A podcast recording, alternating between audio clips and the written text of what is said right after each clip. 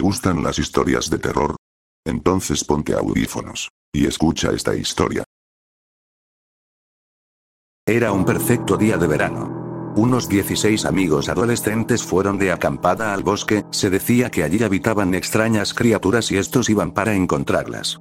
Decían que cuando había luna llena se escuchaban aullidos y gritos en lo más profundo del bosque. Estos amigos acudieron sabiendo que esa misma noche habría luna llena, entraron en el bosque y prepararon su campamento, uno de ellos se alejó porque quería orinar, al rato, el silencio de la noche se rompió con un grito desgarrador, todos fueron corriendo hacia él, pero no pudieron encontrar nada, ni un solo rastro, solamente oscuridad, de pronto desde lo alto de uno de los árboles, cayó la cabeza ensangrentada del chico, todos se dispersaron. Un gran error, se empezaron a escuchar diferentes gritos dentro del bosque.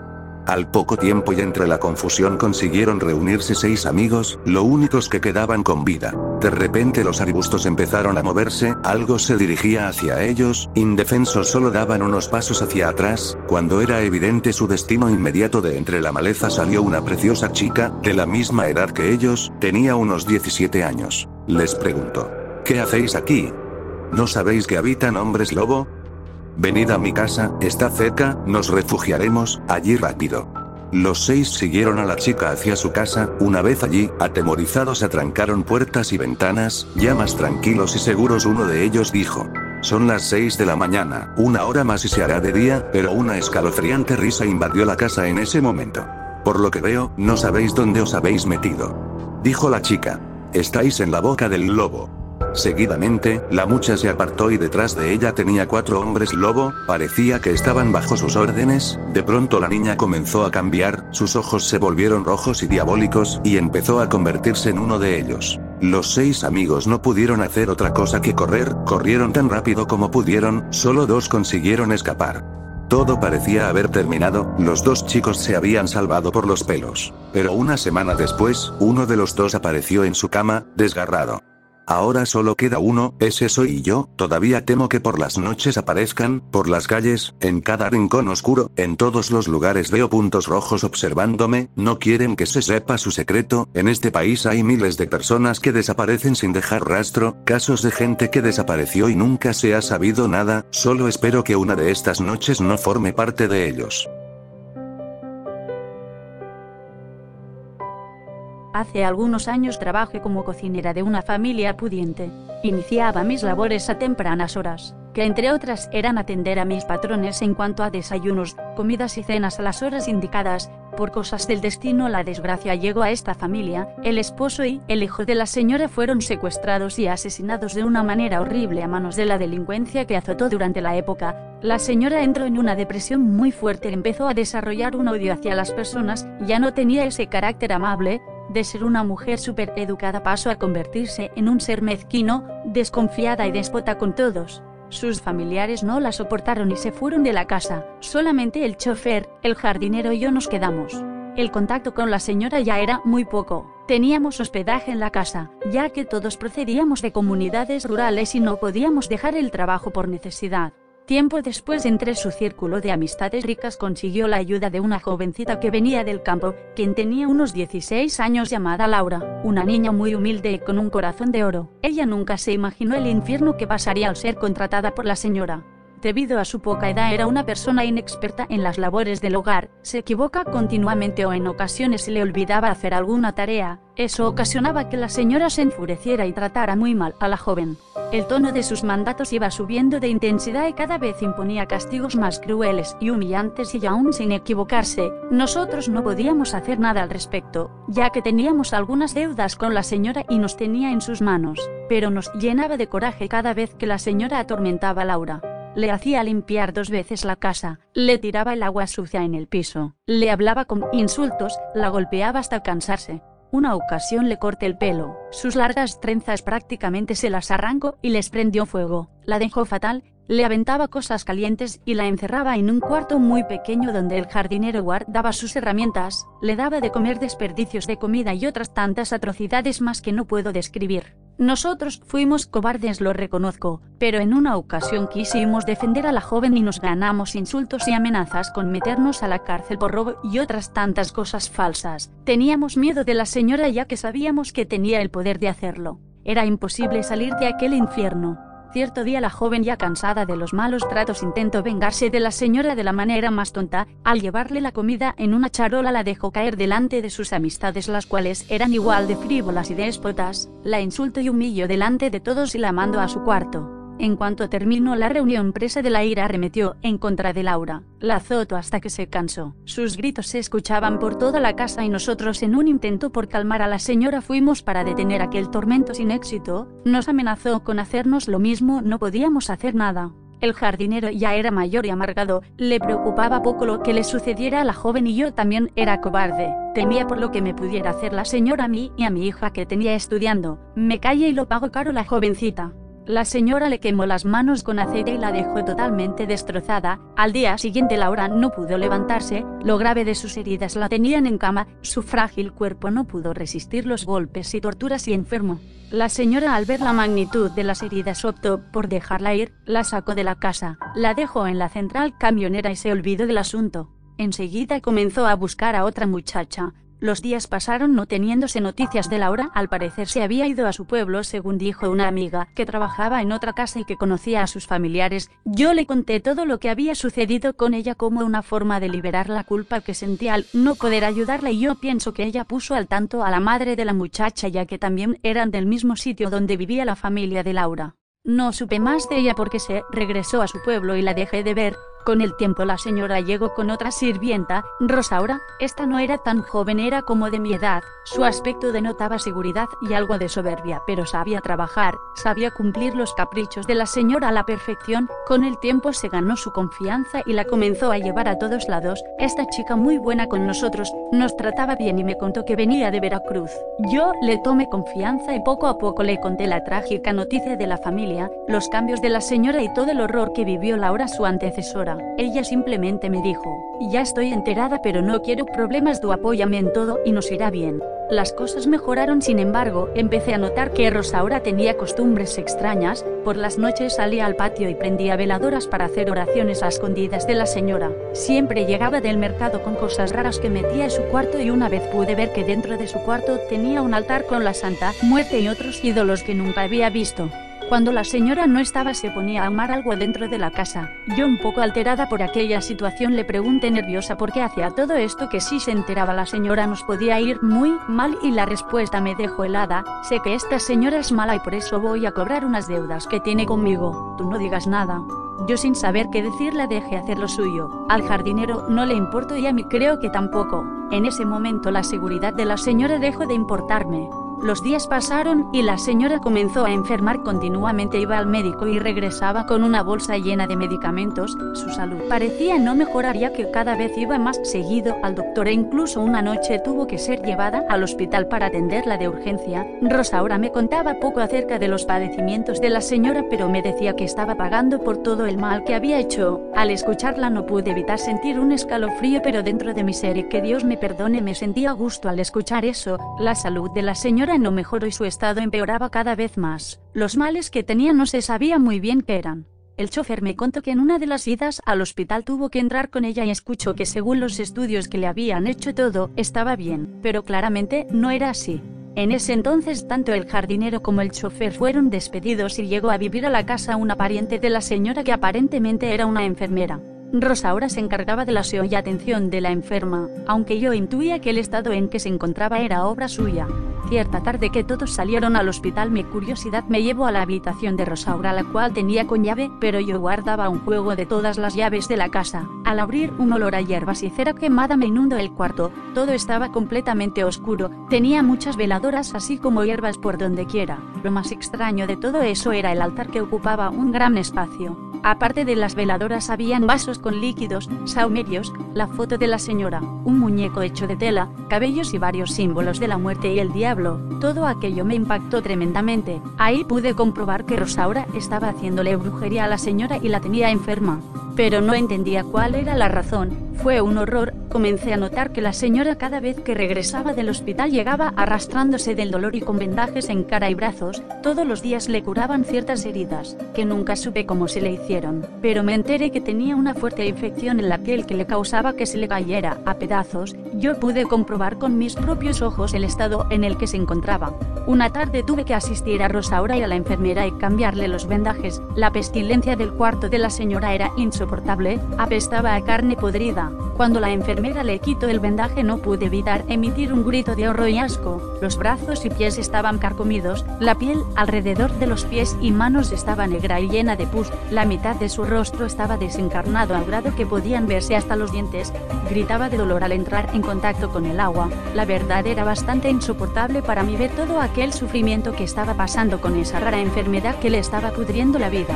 En sus últimos días tuvo que ser internada pero no corrió con mejor suerte. Los médicos no pudieron salvarla y finalmente una tarde murió de un paro respiratorio en medio de un tremendo sufrimiento y con el cuerpo podrido. Después de su funeral los familiares de la señora nos iban a despedir a mí y a Rosaura, la cual ya había empacado sus cosas y antes de que llegaran a decir que nos fuéramos ella ya había partido. La hermana de la señora ordenó quemar todas las cosas que había tenido contacto con ella y así lo hice antes de irme. Después de casi 20 años trabajando para la familia me dieron mi liquidación y las gracias. Recuerdo que era una tarde soleada y el viento me pegaba en la cara. Tenía temor de estar en el mundo pero me sentía libre. Decidí ir a mi pueblo donde estaba mi hija y mi hermana. Cuando llegué a la central me di cuenta que Rosaura estaba ahí esperando el autobús. Estaba con su gesto despreocupado. Yo la vi y me senté junto a ella y comenzamos a conversar. Yo tenía curiosidad de lo que le había hecho a la señora. Ella se limitó a contestar que pagó caro todo lo malo que había hecho y que ella simplemente había cobrado una deuda pendiente. Yo intrigada le pregunté quién eres Rosaura. ¿Qué te hizo la señora? Ella me respondió con un tono resignado y un gesto de tristeza que nunca vi cuando estuvimos en aquella casa. Soy la madre de Laura. Mi hija cuando llegó al pueblo iba muy mal y murió. Yo juré vengarme de esa maldita y lo conseguí. Ahora voy a llorar a mi hija como se debe. Rosaura subió al autobús con un rostro triste y nunca más la volví a ver. Cuando estaba embarazada de mi hija, no podía decidir qué nombre ponerle. Una noche, mientras dormía, soñé que ella me decía, quiero llamarme Bárbara. Al levantarme todavía recordaba el sueño y agarrándome la barriga le dijo, lo siento, no me gusta ese nombre. Cuando tenía tres añitos, yo estaba de espaldas y ella me preguntó, Mami, ¿por qué no me pusiste Bárbara? Me volteé sorprendida y le pregunté por qué me hacía esa pregunta, y ella respondió, porque ese nombre me gusta. Ella no sabía lo del sueño. El otro día estaba cambiándole el pañal a mi sobrino de tres años. En eso miró para un costado y me dijo, ¿qué está haciendo el abuelo Peto? Quedé impactada, porque él no conoció a mi abuelo. Mi hermana quedó embarazada meses después de que nuestro abuelo falleciera. Y no hay fotos en la casa, ni siquiera se habla de él. Mi hijo un día me dijo, Mamá, ¿tienes a mi hermana en tu vientre? Y yo entre risas le pregunté quién le había dicho eso y él me respondió, mi abuelo. Acto seguido fui a comprar un test solo por curiosidad, estaba embarazada y a los cinco meses me enteré de que era una niña, justo lo que mi hijo me había dicho. Cuando mi sobrina, la mayor, era todavía muy pequeña, le dijo a mi mamá, porque Brandy jala unas cadenas. Brandy era nuestra perrita y había fallecido varios meses atrás como cuando mi niña tenía casi dos años. Una tarde le estaba mostrando un álbum de fotos y a todos los familiares los reconoció. Y cuando se me ocurrió mostrarle la foto de mi hermano que falleció hace 15 años de cáncer, mi niña me dijo que ella lo veía caminar muy lento por toda la casa. Así y otras cosas más que no tienen explicaciones. Esta historia comenzó en una noche tormentosa. Hijo, necesitamos tener una conversación muy seria sobre la seguridad en Internet, le dije mientras me sentaba a su lado. Su laptop estaba abierta, jugaba Minecraft en un server público. Sus ojos estaban estancados en la pantalla. Había una ventana de chat abierta con diversos comentarios. Hijo, ¿puedes dejar de jugar un minuto? Salió de su mundo de juego, cerró su portátil y me miró. Mamá, será otra de tus historias de miedo y mal gusto. ¿Qué cosa fingí por un segundo? Y entonces le sonreí. Pensé que te gustaban mis historias. Este niño había crecido escuchando mis historias sobre niños que se enfrentaban a brujas, fantasmas, hombres lobo y trolls. De la misma forma que muchas generaciones de madres, usaba estas historias de terror para reforzar su moral y enseñarle lecciones sobre seguridad.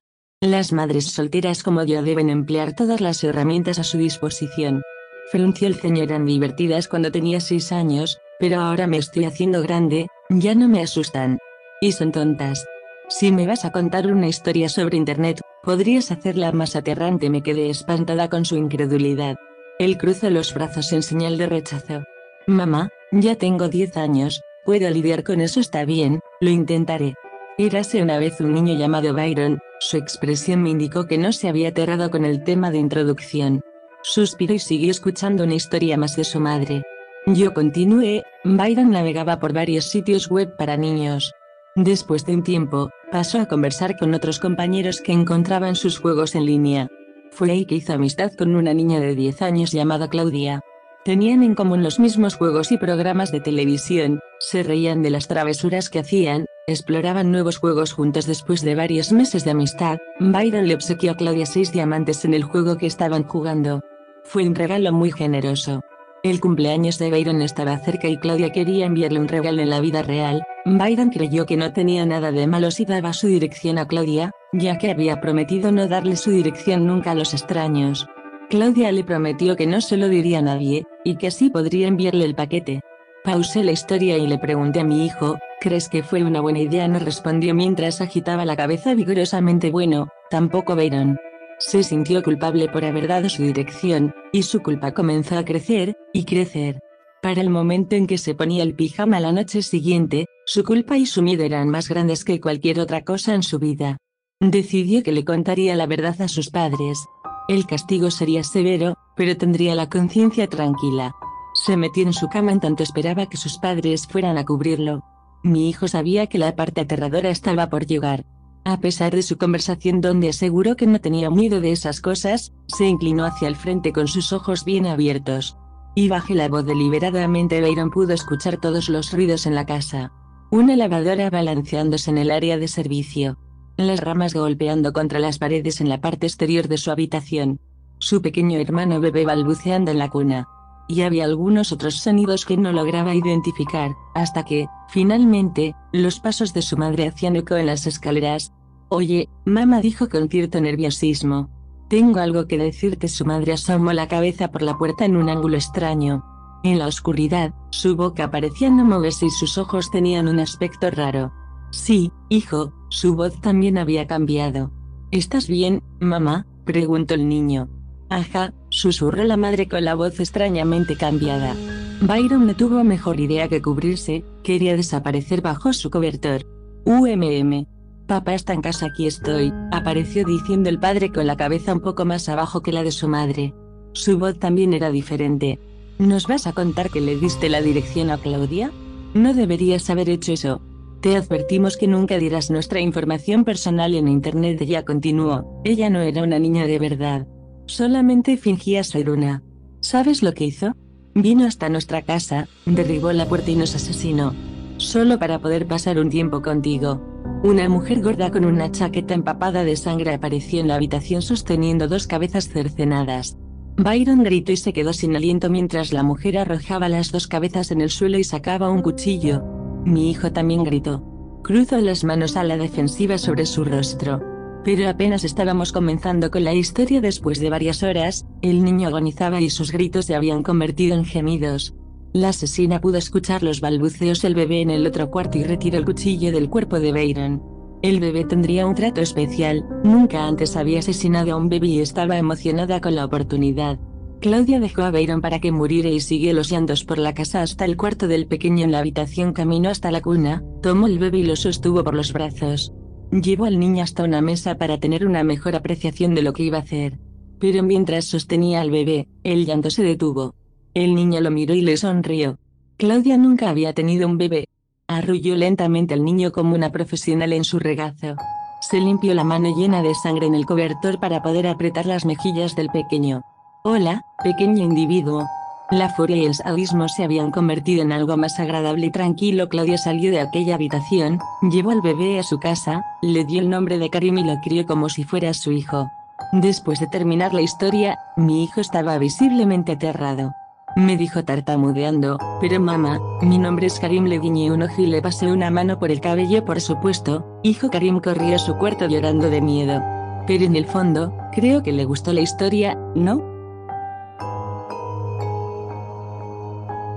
Estaba sola en una cama amarrada y de pronto, se abre una puerta en la que se ve todo rojo.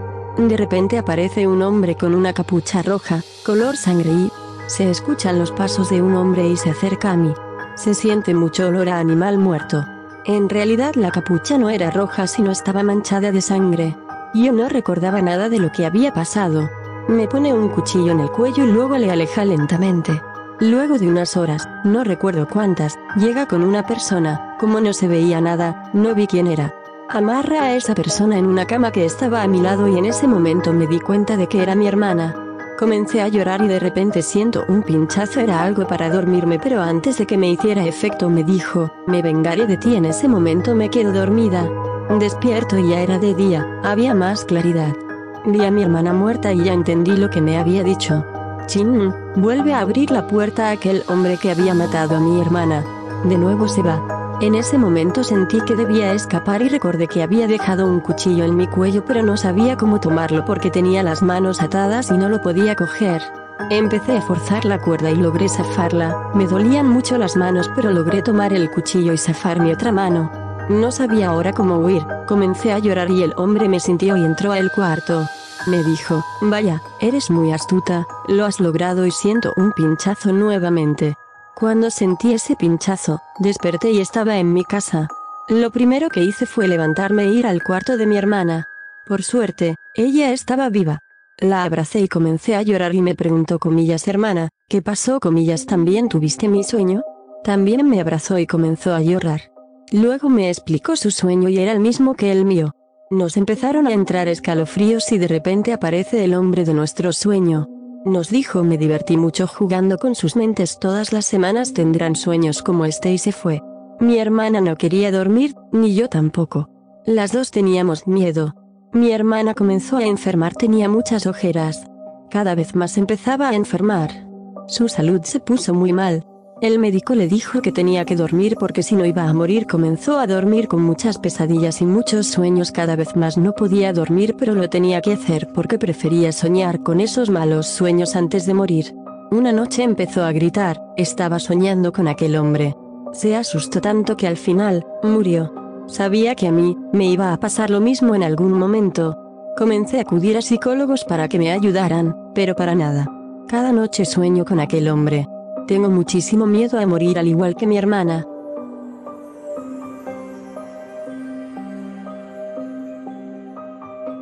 No sé qué tanto sea real o mentira sobre las brujas o de cualquier ente de este tipo, de lo que sí me he dado cuenta es que hay mucho escepticismo en cuestión a estos temas, no obstante, yo sí creo porque mi papá nos contaba muchas historias que mis abuelos vivieron en sus tiempos y se las contaron a él, una de ellas es la que voy a narrar a continuación, puesto que es de las que más terrorífica me pareció, además de que mi papá y un tío fueron los protagonistas de este suceso siendo aún bebés. Cuenta mi padre que cuando él era un niño de aproximadamente cuatro años, en un pueblo muy pequeño ubicado en el estado de Hidalgo de nombre Agua Blanca, digamos que era una ranchería. Allí estaban muriendo niños casi recién nacidos de manera muy extraña, los pueblerinos no tenían ni la menor idea de lo que estaba sucediendo porque de un día para otro amanecían muertos, únicamente por la noche lloraban mucho durante unos días hasta que finalmente morían. Algunos padres aseguraban que durante las noches notaban que su bebé empezaba a ponerse mal, escuchaban algún extraño y tenebroso canto de una ave que venía de los árboles aledaños a su vivienda, pero se daban cuenta de que no era un búho ni lechuza, porque el fuerte aleteo del pájaro denotaba que se trataba de algo más enorme, ya que se escuchaban muy fuertes el agitar de sus alas entre las ramas, incluso decían que hasta llegaron a oír que aquel grande pájaro se posaba en sus techos, pero al querer levantarse extrañamente se quedaban dormidos y a los días irremediablemente su hijo moría, entonces ya cuando mi padre tenía cinco años mi abuela dio a luz al más pequeño de mis tíos, como lo dije antes ellos vivían en una ranchería lejos del resto de la población, entre el monte. Se podría decir que alejados de la bendición de Dios dicho literalmente.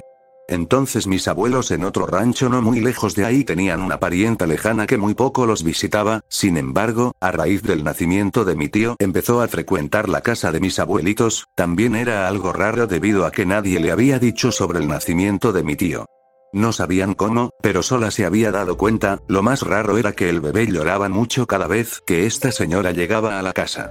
Lo cual era muy extraño porque mi tío había nacido muy sano y no daba lata, únicamente cuando quería comer lloraba un poco, pero eso era porque tenía hambre y desde que la tía lejana comenzó a ir se ponía chillón y aunque le dieran su teta no dejaba de llorar, mi abuelito era listo, muy suspicaz y empezó a notar los cambios en mi tío y que su parienta mostraba un gran interés por él y por consecuente, sin que nadie lo escuchara, aconsejó a mi abuelita diciéndole que debían proteger al niño y obviamente también a mi papá, que aunque ya tenía 5 años era pequeño y si le hacía daño a uno se lo haría al otro sin importar que ya tuviera esa edad. Los abuelos sabían de protecciones para las brujas, habían investigado por lo que estaba sucediendo en las rancherías, y era el momento de poner en práctica lo aprendido, pero tendrían que ser muy astutos si no querían que sus hijos murieran como los que ya habían muerto en los alrededores. Empezaron por ponerles ropa de color rojo al bebé y a mi papá, también les ponían sus ropas al revés, hicieron fajeros con listón rojo y antes de ponérselos les rociaban agua bendita, era una especie de cintilla que ataron en la cintura de mi papá y mi tío.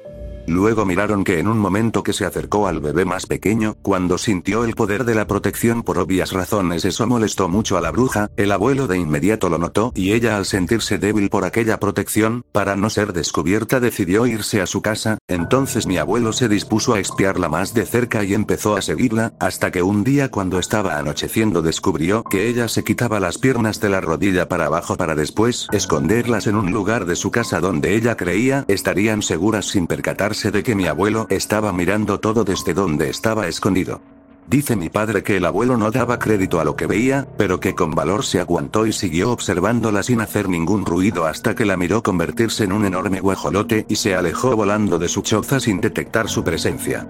Mi abuelo salió de su esconderijo, sacó las piernas de donde su pariente las tenía ocultas y se las llevó a su casa, luego hizo una fogata con leña verde y las quemó hasta que se hicieron cenizas, cuando estuvieron bien quemadas recogió las cenizas y las depositó en una vasija y las guardó, enseguida preparó un par de tijeras en cruz y una la puso detrás de la puerta y otra en su ventana, así estaría bien protegida su pequeña casa y para estar más seguro aún de que así sería, metió a mi abuela y a los niños en un cuarto que no tuviera ni una rendija por donde la bruja pudiera atacarlos, luego esperó pacientemente a que aquel ente llegara a querer chupar a sus hijos. Como a las 11 de la noche mi abuelo escuchó el aleteo de un ave muy grande que se posó sobre el techo de su vivienda, esperando el ataque de su pariente que ya estaba desesperada por consumir la sangre de mi papá, pero más la de mi tío que era un bebé, esa le apetecía sobremanera. Porque le daba más poder y la de mi padre, no debido a que era un niño grande y esa sangre ya no les sirve de mucho a las brujas.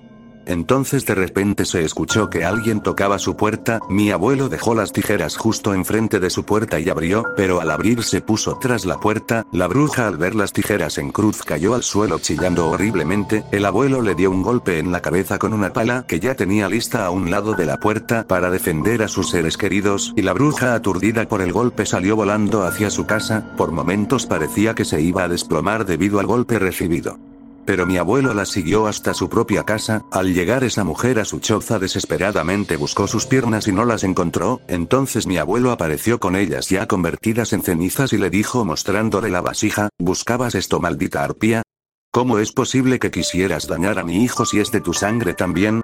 Ella chillaba horrible tratando de hacerle daño con sus chillidos. Dice mi papá que el abuelo se había puesto cera dentro de las orejas para proteger sus oídos imaginando que con eso trataría de atacarlo aquel ente infernal, ella le gritaba lloriqueando con la misma voz chillona tratando de convencerlo de que le regresara las piernas devuélveme mis piernas. Me voy a ir muy lejos y no volverán a saber de mí, pero mi abuelo le dijo, tus piernas ya no existen maldita, las quemé con leña verde y no vas a irte, morirás aquí mismo de hambre y sed.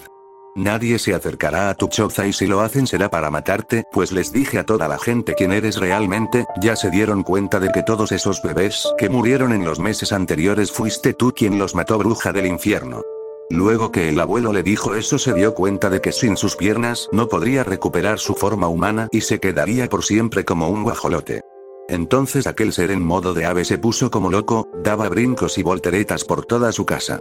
Brincaba con tanta desesperación que ella misma fue a dar a su propio fogón de leña que estaba dentro de la pequeña sala, dice mi abuelo que cuando la vio arder en llamas chillaba más horrible que antes, salió de la choza de esta bruja para que ardiera en su propio infierno mientras que iba lejos a tirar las cenizas de sus piernas para que ambas no quedaran juntas, así dejó que la casa se consumiera sola hasta quedar revuelta con sus propias cenizas.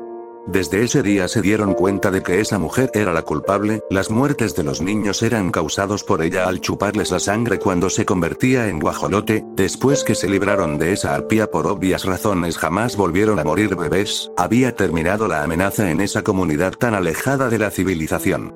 Y eso fue gracias al abuelo que actuó con sabiduría y mucho valor.